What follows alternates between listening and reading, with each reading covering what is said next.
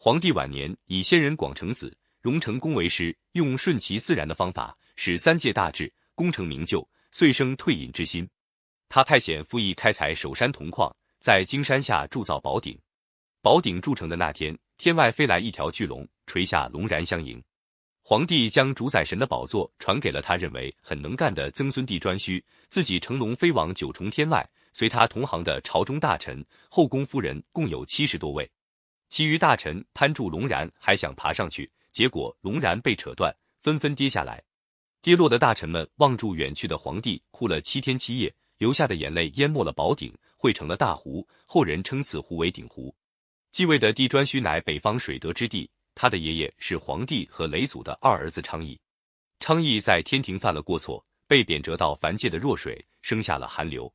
韩流的模样委实古怪，细长脖、小耳朵、人脸、猪嘴、麒麟身，双腿并在一块，下面长住一对猪蹄。韩流娶闹子氏的女儿阿女为妻，生下了帝颛顼。帝颛顶的长相与他的父亲也大体相似。帝颛顼自幼受叔父少昊的熏陶，特别爱好音乐。他听到八方来风掠过大地，发出淅淅凄凄锵锵的声音，十分悦耳，便让八条飞龙仿效风声而长吟，命名为成云曲，专门用来纪念皇帝。他又突发异想，令杨子鄂做音乐的倡导者。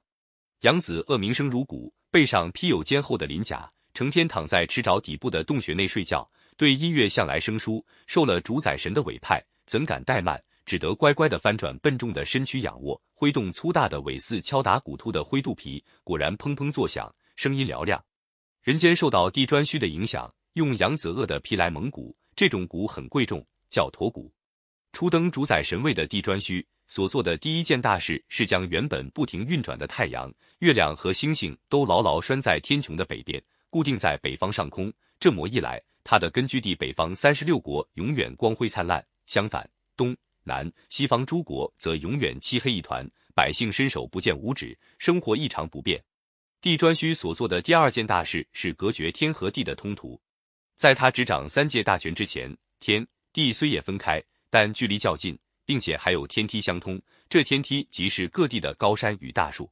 天梯原为神仙屋而设，人间的智者勇士也能凭住智谋和勇敢攀登天梯，直达天庭。那时候。凡人有了冤苦之事，可以直接到天上去向天地申诉，神亦可以随便至凡界游山玩水。人与神的界限不是很明确的。帝颛顼继承皇帝做了主宰神，把蚩尤领导苗民造反之事作为教训。他考虑到人神杂糅混居，必多利少，将来难保没有第二个蚩尤下凡煽动世人上天与他作对。为此，他命令孙儿大力神众和离去，把天地的通路截断，让人上不了天，神下不了地。大家虽然丧失了自由往来的便利，却能维持宇宙秩序，保证安全。大力神众和离接旨，运足了力气，一个两手托天，一个双掌按地，吆喝一声，一起发力。托天的尽力往上举，按地的拼命向下压，天渐渐更往上升，地渐渐更向下沉。木来相隔不远的天地，就变成现在这样，遥遥而不可及了。高山大树再也起不到天梯的作用了。从此，托天的众专门管理天。暗地的离专门管理地，离到了地上，还生下个名叫虚的儿子。虚没有手臂，两只脚翻转上去架在头顶。他住在大荒西极日月山上，这座山乃天门之转轴。他的职责是帮助父亲考察日月星辰运行的先后次序。自从截断了天和地的交通，天上的神还能腾云驾雾私下凡界，地上的人却再也无法登上天庭。人神间的距离一下子便拉得很远很远。神高高在上。享受住人类的祭祀，而人有了病苦和灾难，却上天无路，神也完全可以不闻不问，任人类受苦受难。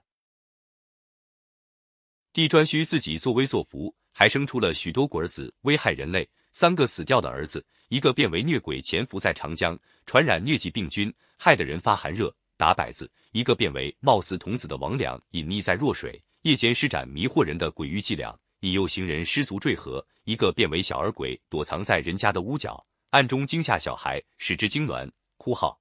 另有一个儿子骨瘦如柴，生来爱穿破衣烂衫，爱吃稀粥剩饭，正月三十死于陋巷，成了穷鬼。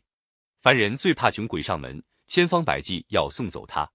送穷鬼的日子在农历正月念九，常见的方式是打扫屋子院落，把扫出来的垃圾当做穷鬼，或投掷流水，或倾倒街头，有的还在垃圾堆上插柱香，放三个花炮，俗称崩穷鬼。